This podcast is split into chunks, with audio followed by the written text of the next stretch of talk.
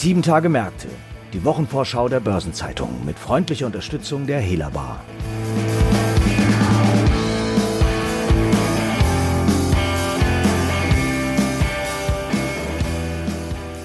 Hallo und herzlich willkommen zu einer neuen Folge von Sieben Tage Märkte.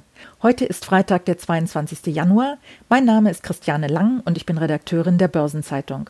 Wir schauen wieder auf wichtige Termine und Ereignisse in der kommenden Woche und einen besonderen Blick werden die Börsianer auf den Softwarekonzern SAP werfen, der am Freitag seine Ergebnisse zum Schlussquartal und für das Gesamtjahr 2020 vorlegt. Zugeschaltet ist heute mein Kollege Sebastian Schmidt, der das Unternehmensressort der Börsenzeitung leitet. Sebastian, was die reinen Zahlen angeht, ist die Spannung ja schon raus. SAP hat bereits Vorabzahlen veröffentlicht und nach dem enttäuschenden dritten Quartal sah es im Schlussquartal ja wieder besser aus, zumindest besser als erwartet. Woran lag das und wie sind die Aussichten für 2021? Ja, hallo Christiane. Ähm, zum einen lag das an der ähm, gesunkenen Erwartungshaltung natürlich.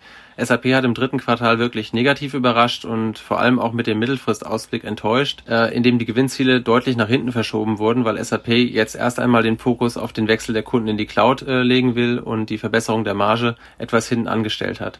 Zum anderen aber gab es auch ein paar wirklich starke Überraschungen äh, positiver Art. Das war vor allem der Cashflow, der deutlich besser ausgefallen ist als erwartet. Das lag aber auch zum Teil äh, an Sonderfaktoren wie der Pandemie, die dafür gesorgt hat, dass SAP äh, auch deutlich geringere Kosten in bestimmten Bereichen hatte als gedacht, etwa beim Reisen, weil ja der Lockdown doch nochmal verschärft wurde zum Ende des Jahres, was im Oktober, als der Ausblick gegeben wurde, noch nicht so abzusehen war. Und was ist mit 2021? Gibt es da schon einen Ausblick? Ja, es gibt einen Ausblick auf 2021. Äh, der war äh, relativ zurückhaltend. Äh, da muss man sagen, dass SAP erwartet, dass im ersten Halbjahr das Geschäft weiter noch relativ schwierig sein wird, was angesichts der Corona-Krise auch nicht ganz verwunderlich ist. Und dann rechnet man mit einer graduellen Erholung im zweiten Halbjahr. Also man ist nicht übertrieben optimistisch für das Gesamtmarktumfeld äh, und das hat sich dann auch auf einen recht zurückhaltenden Ausblick niedergeschlagen. Aber SAP rechnet schon äh, wieder mit Wachstum und äh, das auch im, in diesem Jahr. Daneben ist bei SAP ja auch sonst viel in Bewegung. Vor allem das Personalkarussell in der Konzernspitze hat sich zuletzt ja ziemlich schnell gedreht. Was steckt denn hinter den vielen Änderungen im Vorstand? Ja, tatsächlich ist der Vorstand kräftig umgebaut worden in den vergangenen äh, nicht mal ganz zwei Jahren, angefangen mit dem Weggang von CEO Bill McDermott im Herbst 2019. Einerseits hat SAP den Vorstand da sehr verjüngt. Äh, mit dem anstehenden Abschied der Vertriebschefin der Fox Martin ist jetzt kein Vorstandsmitglied mehr über 50 Jahre alt. Das kann gerade in der Softwarebranche auch sinnvoll sein. Äh, schließlich ist ja nicht jeder im Geiste so jung geblieben wie beispielsweise Mitgründer und Aufsichtsratschef äh, Hasso Plattner mit seinen 76 Jahren, der immer noch wertvollen Input liefert. Außerdem ist es jetzt auch wirklich äh, das Vorstandsteam von CEO Christian Klein, also der mit der Mischung aus erfahrenen SAP-Mitarbeitern, wie beispielsweise den für die Produktentwicklung zuständigen Vorständen Jürgen Müller und Thomas Saueressig oder auch Finanzvorstand äh, Luca Mucic äh, auf der einen Seite und externem Know-how, etwa durch die jetzt von Microsoft kommende Marketingchefin Julia White, eine ausgewogene Mischung hat, mit der er dann seine Agenda gut angehen kann. Ja, im Vorstand gibt es ja einige US-Amerikaner. Kommen wir mal auf die US-Tochter Qualtrics zu sprechen. Die soll ja jetzt im Januar an die Börse gehen. SAP hat die Firma allerdings erst vor zwei Jahren übernommen. Warum wird sie so schnell an die Börse gebracht? Ja, das hat sicher auch zum Teil mit dem äh, sich sehr schnell drehenden Personalkarussell zu tun. Die ganzen Wechsel begannen ja nur Monate nach dem Abschluss der Übernahme und mit äh, Bill McDermott und Kleins ehemaliger Co-Chefin Jennifer Morgan haben dann zwei US-Amerikaner in kurzer Abfolge das Unternehmen verlassen, die beide wichtige Ansprechpartner für Qualtrics CEO und Mitgründer Ryan Smith waren. Das dürfte denen sicherlich verunsichert haben und Klein selbst hat auch schon angedeutet, dass das Going Public auch dazu dient, den ähm, wirklich wichtigen CEO an Bord zu halten. Wichtig ist allerdings, dass das kein äh, Abverkauf ist. SAP hält Aktien mit zehnfachem Stimmrecht und wird auch nach dem Börsengang weit über 95 Prozent der Stimmen kontrollieren. Die Waldorfer geben auch keine Aktien ab, ähm, dennoch werden sie äh, mit einem Zufluss rechnen können, äh, weil Qualtrics schon erklärt hat äh, in dem Prospekt, dass der primäre Verwendungszweck des Emissionserlöses die Ablösung eines knapp 1,5 Milliarden Dollar schweren internen Kredits von SAP America sein wird. Äh, der Emissionserlös beläuft sich zwar auf etwas weniger, aber man hat zusätzlich mit einem Private Placement Aktien an Silver Lake abgegeben für rund 550 Millionen Dollar, sodass der Zufluss auf jeden Fall reichen sollte, um den SAP-Kredit abzulösen. Ja, Sebastian, du hast es am Anfang erwähnt. Kunden werden in die Cloud transferiert und äh, SAP will sich ja vom traditionellen Softwareanbieter zum Cloud-Anbieter wandeln. Was bedeutet das und wie will Konzernchef Christian Klein diese Transformation vorantreiben? Äh, Im Prinzip ist die Transformation schon vor Jahren unter Bill McDermott gestartet worden und SAP hat im vergangenen Jahr schon äh, mehr als 8 Milliarden Euro in der Cloud erlöst. Allerdings äh, will der Konzern das Tempo, mit dem er die Kunden in die Cloud migriert, erhöhen, auch weil die Kunden dies laut äh, Christian Klein selbst verlangen. Im vergangenen Jahr wurde oft noch bemängelt, dass die Integration der zugekauften Cloud-Applikationen äh, nicht so gut ist. Das ist nun weitgehend abgeschlossen und nun äh, sollen die Kunden eben schneller in die Cloud migrieren. Ziel ist es bis äh, 2025 22 Milliarden Euro im Jahr in der Cloud zu erlösen. Das wären dann rund äh, zwei Drittel des gesamten Konzernumsatzes von SAP und das ist schon ein Paradigmenwechsel. Das sorgt auch dafür, dass die Margenziele deutlich zurückgenommen werden mussten äh, mit dem Mittelfristausblick, weil die Cloud bislang noch nicht so profitabel ist wie das klassische Geschäft und äh, das hat auch für eine Enttäuschung an der Börse gesorgt und hat SAP ähm, einen niedrigen zweistelligen Milliardenbetrag an Börsenbewertung gekostet damals und äh, der ist bis heute nicht aufgeholt. Also man kann sagen, der ganze Konzern ist im Umbruch. Sebastian, das war ziemlich spannend. Vielen Dank für deine Ausführungen. Ich danke dir auch, Christiane. Bis dann. Und es gibt natürlich noch weitere Termine in der kommenden Woche, die ich Ihnen zusammen mit meinem Kollegen Franz Kongbui präsentiere. Franz, was steht denn sonst noch so an? Ja, am Dienstag legt der amerikanische Konzern General Electric seine Quartalszahlen vor. Und das ist auf verschiedenen Ebenen interessant. Als Larry Culp nämlich vor etwas mehr als zwei Jahren die Führung von General Electric übernahm, waren Saniererqualitäten gefragt. Der US-Traditionskonzern war nach jahrelangen Schwierigkeiten in der Finanzsparte und im Kraftwerksgeschäft gerade aus dem Dow Jones-Index geflogen. Seitdem ist dem Unternehmen aber doch ein recht bemerkenswerter Turnaround gelungen. Wie hat Kalb das denn geschafft? Er verkaufte Unternehmensanteile, verordnete ein Sparprogramm und wurde so zum Hoffnungsträger. Die Corona-Krise hat das Flugzeugmotorengeschäft besonders hart getroffen und den Siemens-Konkurrenten zurückgeworfen, aber Anleger wetten wieder auf eine Erholung. Der Aktienkurs von GE ist in den vergangenen drei Monaten um fast 60 Prozent gestiegen. Sechsmal so stark wie der Dow. Und diese Kursperformance wird sich auch auf das Salär des Unternehmenslenkers auswirken, denn weil der GE-Aktienkurs 30 Tage lang im Durchschnitt über 10 Dollar notierte, steht Culp vertraglich ein Aktienpaket im Wert von 47 Millionen Dollar beim Abschied von GE zu. Das ist wirklich üppig, aber sicherlich noch nicht das Ende der Fahnenstange, oder? Nein, das stimmt. Denn steigt der Kurs weiter, könnte sich die Vergütung auf mehr als 230 Millionen Dollar summieren.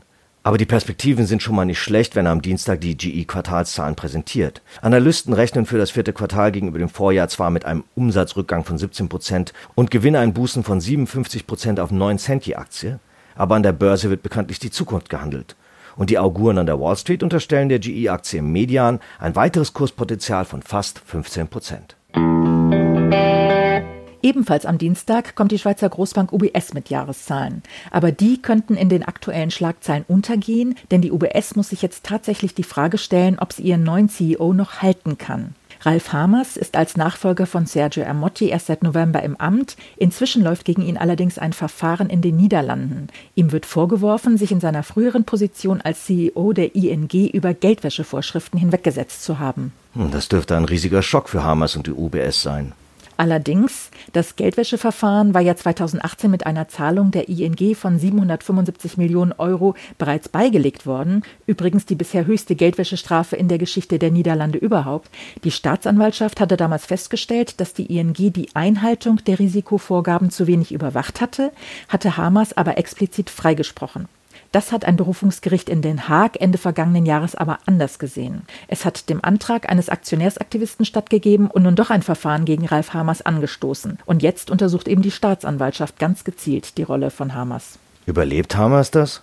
Natürlich gilt für ihn erst einmal die Unschuldsvermutung, aber das Berufungsgericht hat sehr deutlich gesagt, dass Hamas über Compliance-Schwächen bei der ING im Bilde gewesen sei und interne Warnungen sowie Warnungen von Regulatoren einfach ignoriert habe. Und das lastet natürlich schwer. In Zürich wird nun kolportiert, dass sich der UBS-Verwaltungsrat gezwungen sehe, über Alternativen zu Hamas zu diskutieren. Aber man muss sich natürlich auch fragen, warum die UBS den Vertrag mit Hamas unterzeichnet hat, bevor das Berufungsgericht sein Urteil gesprochen hat. Also eine extrem unglückliche Situation für alle Seiten. Kommen wir aber vielleicht doch noch mal kurz auf die Geschäftszahlen, auch wenn die unter den Umständen am Dienstag wahrscheinlich eher zweitrangig sind. Wie sieht es denn da aus? Ja, im Herbst hatte der Konzern noch das beste Quartalsergebnis seit zehn Jahren vorgelegt. Für das Schlussquartal sind die Erwartungen der Analysten aber sehr zurückhaltend. Sie erwarten einen Ergebnisrückgang der Investmentbank im Vergleich zum Vorquartal etwa um ein Viertel. Das klingt sehr pessimistisch, vor allem wenn man sich die überraschend guten Quartalszahlen der US-Banken anschaut. Das stimmt. Deshalb rechnen einige auch damit, dass die UBS hier nochmal positiv überraschen könnte. Allerdings, das muss man eben auch sehen, könnte die jüngste Restrukturierung des Filialnetzes in der Schweiz darauf hindeuten, dass die Geschäfte im Heimatmarkt nicht so laufen wie erhofft. Alles in allem erwartet der Konzern einen im Vergleich zu 2019 leicht geringeren Vorsteuergewinn von 4,1 Milliarden Dollar. Darin sind allerdings die Rückstellungen für Rechtsstreitigkeiten noch nicht enthalten und die könnten mit Blick auf den anstehenden Steuerhinterziehungsprozess in Frankreich noch in die Milliarden gehen. Am Mittwoch trifft sich der Offenmarktausschuss FOMC der US-Notenbank zur ersten Sitzung im neuen Jahr. Ist denn da Neues zu erwarten, Franz? Also was Zinsen und Anleihekäufe angeht, eher nicht. Analysten zufolge wird die Fed weiter am Nullzins festhalten und auch am Umfang der Anleihekäufe nichts ändern. Es wird erwartet, dass die Zentralbank plant, über einen längeren Zeitraum ihren ultralockeren geldpolitischen Kurs fortzusetzen. Denn wie der Fed-Vorsitzende Jerome Powell Ende 2020 betont hat, besteht eine untrennbare Korrelation zwischen der Corona-Pandemie und den Konjunkturaussichten. Und die Pandemie wird nicht von heute auf morgen unter Kontrolle sein. Aber es gibt ja zumindest Licht am Ende des Tunnels. Für Joe Biden, der ja nun seit wenigen Tagen im Amt ist, ist die Bekämpfung der Corona-Pandemie ja eines der wichtigsten Anliegen. Und er hat ja auch schon angekündigt, die Produktion und Verteilung der Impfstoffe deutlich zu beschleunigen. Führt das denn nicht zu einer veränderten Einschätzung der Währungshüter? Das erhöht sicher die Zuversicht. Das hat sich schon im Dezember gezeigt, als das FOMC die Wachstumsprognose für 2020 von minus 3,7 Prozent auf minus 2,4 Prozent deutlich nach oben korrigiert hat. Und für 2021 wird sogar mit einem Plus von 4,2 Prozent gerechnet. Sollte sich die Erholung erkennbar noch beschleunigen, dann ist zu erwarten, dass das Lenkungsgremium die Anleihekäufe phasenweise reduzieren wird. Aktuell umfasst das Anleihekaufprogramm 120 Milliarden Dollar pro Monat. Die setzen sich zu 80 Milliarden Dollar aus Staatsanleihen und zu 40 Milliarden aus hypothekenbesicherten Obligationen zusammen. Bis die FED ihre Käufe reduziert, wird es aber sicher noch eine Weile dauern. Das stimmt. Damit ist in absehbarer Zeit schon deswegen nicht zu rechnen, weil Paul im Zuge der erhöhten Transparenz bereits sagte, dass einem solchen Schritt entsprechende Signale vorausgehen würden. Und den Aussagen mehrerer FED-Gouverneure ist zu entnehmen, dass allfällige Zinserhöhungen ohnehin erst später beschlossen würden. In der vierten Kalenderwoche gibt es darüber hinaus weitere interessante Termine und Ereignisse. Am Montag findet das Online-Treffen des Weltwirtschaftsforums statt. Derweil veröffentlicht Kimberly Clark Zahlen zum vierten Quartal, während Philips Jahreszahlen präsentiert. Und auch der Rest der Woche ist vom Zahlenreigen geprägt. Am Dienstag liefern unter anderem American Express, Johnson Johnson, Lockheed Martin, LVMH, Microsoft, Novartis, Starbucks, Texas Instruments und Verizon Informationen zum Geschäft, während Visa eine Hauptversammlung abhält. Am Mittwoch kommen Zahlen von unter anderem Apple, AT&T, Boeing, Facebook, KPN, Software AG und Tesla. Am Donnerstag findet in Berlin eine weitere Sitzung des Wirecard-Untersuchungsausschusses statt und American Airlines, Mastercard, Visa und noch einige andere mehr liefern Ergebnisinformationen. Zum Abschluss der Woche legt das Bundesfinanzministerium den Monatsbericht Januar mit Informationen zur Entwicklung der Steuereinnahmen vor und der Wirecard-Untersuchungsausschuss trifft sich erneut. Unternehmenszahlen präsentieren unter anderem BBVA, Caterpillar, Chevron, Ericsson, Givaudan, H&M, Siemens Gamesa und Siltronic. Zudem stehen beachtenswerte Konjunkturindikatoren in der kommenden Woche an, unter anderem Zahlen zu den Bruttoinlandsprodukten und Arbeitslosenzahlen verschiedener Länder. Eine Übersicht hierzu sowie zu Unternehmensterminen und anderen Ereignissen finden Sie heute im Finanzmarktkalender auf Seite 2 der Börsenzeitung und unter börsen-zeitung.de/fmk. Es gibt zudem auch einige runde Geburtstage in den nächsten sieben Tagen zu feiern. Lutz Helmich, Gründer der Beteiligungsgesellschaft Aton und der Klinikkette Helios, wird 75. Und der langjährige Vorstands- und dann Aufsichtsratschef von Siemens, Heinrich von Pierer, feiert seinen 80. Geburtstag, genauso wie der emeritierte Professor und Experte im Gesellschafts-, Konzern- sowie Bank- und Kapitalmarktrecht Uwe H. Schneider. Artikel zu weiteren Geburtstagen und Personalien finden Sie nicht nur auf der Personenseite der Börsenzeitung, sondern auch gebündelt in unserer Personalia-App. Überdies stehen auch einige interessante Jahrestage in der kommenden Woche an. Damit meine ich jedoch nicht das 150-jährige Bestehen des Sportverbandes Rugby Football Union oder dass vor 30 Jahren Boris Becker durch seinen Sieg bei den Australian Open als erster Deutscher die Nummer 1 der Tennis-Weltrangliste der Herren wurde.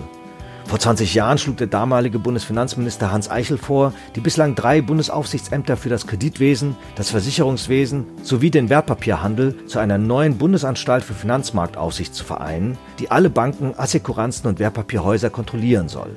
Zugleich legte Eichel sein Konzept zur Straffung der Bundesbankführung vor. Beides mündete in die im April 2001 vorgelegten Gesetzentwürfe zur Bundesbank- und Finanzaufsichtsreform. Ebenfalls vor zwei Dekaden verabschiedete der Bundestag den Einstieg in die private Altersvorsorge bei staatlicher Förderung, die sogenannte Riester-Rente. Vor 15 Jahren begann der Auftakt für die bis dahin größte Übernahme in der Geschichte des Stahlmarktes. Mittal Steel lancierte eine feindliche Offerte über 19 Milliarden Euro für Arcelor. Es folgte ein erbitterter Übernahmekampf, bei dessen Ende seinerzeit der größte Stahlkonzern der Welt, ArcelorMittal, entstand. Und bereits 40 Jahre ist es her, dass der Europarat die Europäische Datenschutzkonvention vereinbarte, einen Vertrag, der den Schutz und den grenzüberschreitenden Austausch personenbezogener Daten regelt. Und vor 450 Jahren eröffnete Königin Elisabeth I. die Londoner Börse. Darüber hinaus findet in der kommenden Woche der Internationale Tag des Gedenkens an die Opfer des Nationalsozialismus statt, der vor 25 Jahren vom damaligen Bundespräsidenten Roman Herzog initiiert wurde.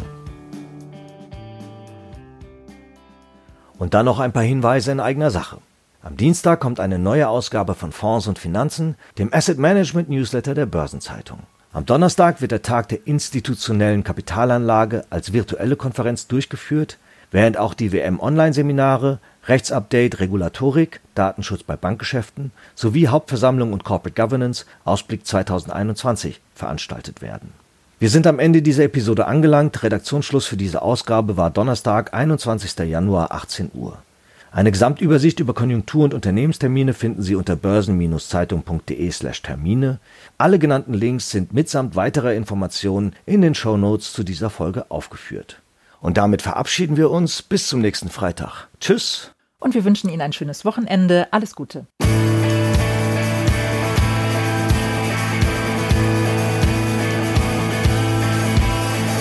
Das war Sieben Tage Märkte, die Wochenvorschau der Börsenzeitung mit freundlicher Unterstützung der Hela Bar.